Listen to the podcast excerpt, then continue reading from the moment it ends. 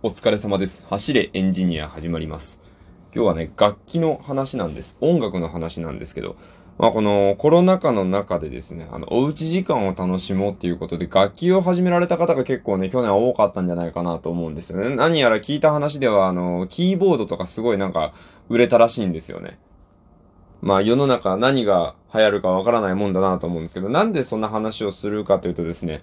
あの、先週の稽古でですね、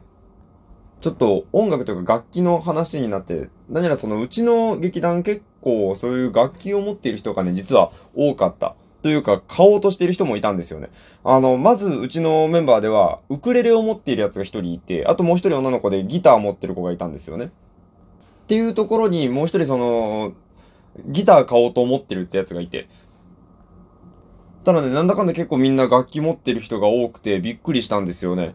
僕今までそんなにね、身の回りに楽器やってます、音楽やってますっていう人がいなかったんで、へえと思ったんですけど、なるほど、なんか僕もちょっとやってみたいなっていう気持ちがね、出てくるわけですよ。いや、なんかその、音楽ってやっぱいいじゃないですか。僕聞くのすごい好きなんですけど、やっぱり自分で弾けるとなると表現の幅が広がるというか、その、僕はいろいろね、お芝居とかやっていたり、あとはね、あの、おもちゃ作ってたりとかするんですけど、そういうのと違って、やっぱり音楽ってすごい、こう、なんていうんですかね、刹那的というか、リアルタイムに、こう、自己表現ができるというか、なんかそういう、こう、他のものとは、ちょっと違う楽しみ方ができるなと。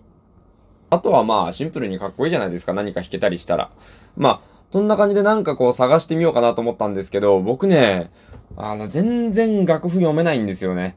まあなんで、何かやろうとしたところで楽譜読めるところから始めなきゃいけないかなと思うんですけど、そもそも楽譜が読めるってどういうことなんですかね？あの、五線譜に音符が置いてあるのを見て、パッとこれがどの音かっていうのがわかるっていうのを多分言うんですかね？そういう楽譜が読めるっていうふうに言うんですかね？まあまあ多分そういうことなんかなと思うんですけど、まあまずはね、どんな楽器やろうかなってなるじゃないですか。で、どんな楽器やろうかなと思って、ちょっと探してみるとね、僕今まで知らなかった言葉で完全楽器っていう言葉があるんですよね。完全楽器ってなんじゃと思って調べたら、その完全楽器というのはですね、まあ、その楽器一つあれば音楽を奏でることができるっていうことなんですよね。どういうことかまあ詳しく言うと、えーメロディー、リズム、ハーモニーを全部一つの楽器で出すことができる。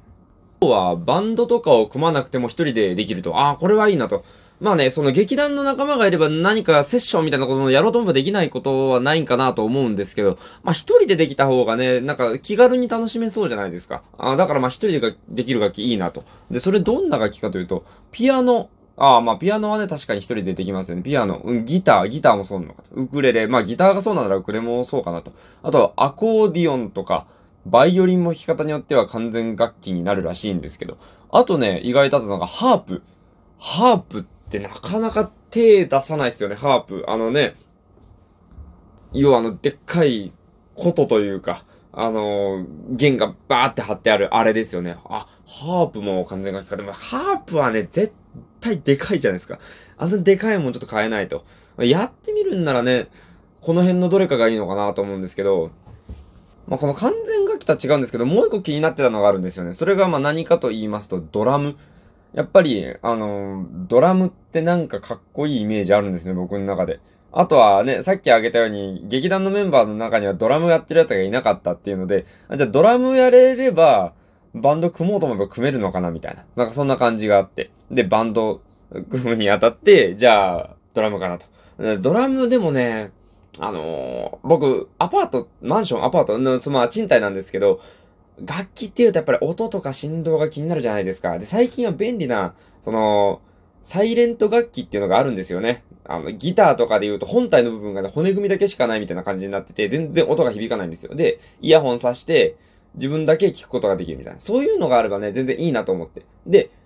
えーギターとか、ピアノはもちろんありますよね。あとは、えーバイオリンとか、ドラムもあるんですけど、ドラムはね、やっぱり、足をどんどんやるんで、どうしても振動はね、軽減できないところがあるらしくて、じゃあちょっとドラムしんどいのかなと。うん。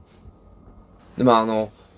バイオリンね、バイオリンバンドバイオリンをバンドに入れているそのメンバーに入ってるバンドってなかなかまあ、ちょっと変わり種みたいな感じだとあるとは思うんですけど、なかなかメジャーじゃないよなと。まあ僕結構マイナーなものね、好きなので、まあオンリーワンって言うんですかね。あんまりね、あのー、ちょっと車に構えるとあんまりオンリーワンオンリーワンっていうのも良くないと思うんですけど、あんまこう人と被らないっていうのもありかなと。そんな感じでバイオリンもちょっと惹かれるんですよね。どうなんですかね？その、同じ楽器をやっている人が周りにたくさんいた方がいいのか、ね、励みになるじゃないですか。それこそ、ギター同士でやるっていうことももちろんできると思うし、なんかそういうことできるかなって思うんですけど、んなんかどうせやるんだったら被らない方が、なんかね、あのー、ゲームとかするにしてもあるじゃないですか。なんかあの、ポケモンをやるってなった時に、なんか周りの友達がずっとみんな炎ばっかり選んでたら、ちょっと水にしとこうかなとか、草タイプにしとこうかなみたいな。なんかそんな感じ。そんな感じでなんかその、被らない方が、なんか、何かと後々都合がいいんじゃないかと思うところがあって、迷うんですよね。うん、まあこれ迷ってね、決めかねてはいるんですけど、まあ今のところギターか、バイオリンか、ドラムか、あとね、三味線もいいなってますね。三味線の音好きなんですよ。あの、ベンベンベンベン言うやつ。あれ好きなんですよね。多分ね、初めて三味線の音を聞いたのは、あのー、戦隊もので、忍風戦隊ハリケンジャーっていう、あの、戦隊がいて、忍者の戦隊なんですけど、その戦隊ロボが、あ、その戦隊のロボットでなんかでっかいマンモスのロボがいるんですけど、そのマンモスを呼び出すときに、あの、忍者味線っていう三味線を弾いて呼び出すっていう。その音が多分僕、初めて聞いた三味線の音かなと思うんですよね。ちゃんと、あ、これが三味線なんだと思って聞いた音はね、それが初めてだと思います。毎回、あの、なんかリボルバーマンマスって言って、こう、でんでけでんでんでけでんでんでけでんでんでんでんでんでけでんって、もう前、このフレーズなんですよ。この音程なんですよ。もう今でも覚えてる。そのフレーズを弾いたら、バーってマンモスが、なんか、山を越えてやってくるわけですよ。これをね、すごい覚えてて、だからなんか三味線もいいなって思うんですよね。まあ、そんなこんなでバーっとこう喋ってはみたんですけど、楽器ってめちゃくちゃ高いんですよね。なんかちょっと軽くやってみようみたいな感じでやるとね、もう全然そんそんな軽い気持ちでは手が出せないぐらい高いんですよ。まあね、この高いの別に悪いとは思うんですよ。やっぱ楽器って、その決まった音を出さなきゃいけない、すごい繊細なものというか、あれはもう工芸品に近いと思うんですよね。工業製品っていうよりはもう伝統工芸みたいな、なんか工芸品みたいな。なんか職人が作ってるみたいな、なんかそんなイメージがあるんで、まあ、1個がね、なんか6万とか7万とかするのもしょうがないかなと思って。ね。たまにはね、ドカンと大きくお金使うのも悪くないかなと思うんですけどね。まあ、この中だと、その中だと、あの、入門用の、あのー、なんていうんですか、電子ドラムが一番安いんですよ。入門用電子ドラムだったらもうね、2万円ぐらいとかで買えるんで。っていうの考えたらなんかドラムなんかな。でも、その、なんていうんですか、あの、こう、どんどんやるやつあるじゃないですか。あれがネックなんだよですね。あの、なんかすごい今、舌が回らんなったけど、さっき言ったみたいにその、振動がね、振動が厳しいじゃないですか。かその辺ちょっともうちょっと考えて、ああ、やってみようかなと思います。もしね、あのー、これ聞いてくださっている方で、なんかおすすめの、おすすめの楽器とかありましたら、ぜひね、えー、教えてくださればと思います。えー、質問、相談、感想などなどお便りでお待ちしております。それでは皆さんご清聴ありがとうございました。お疲れ様でした。失礼いたします。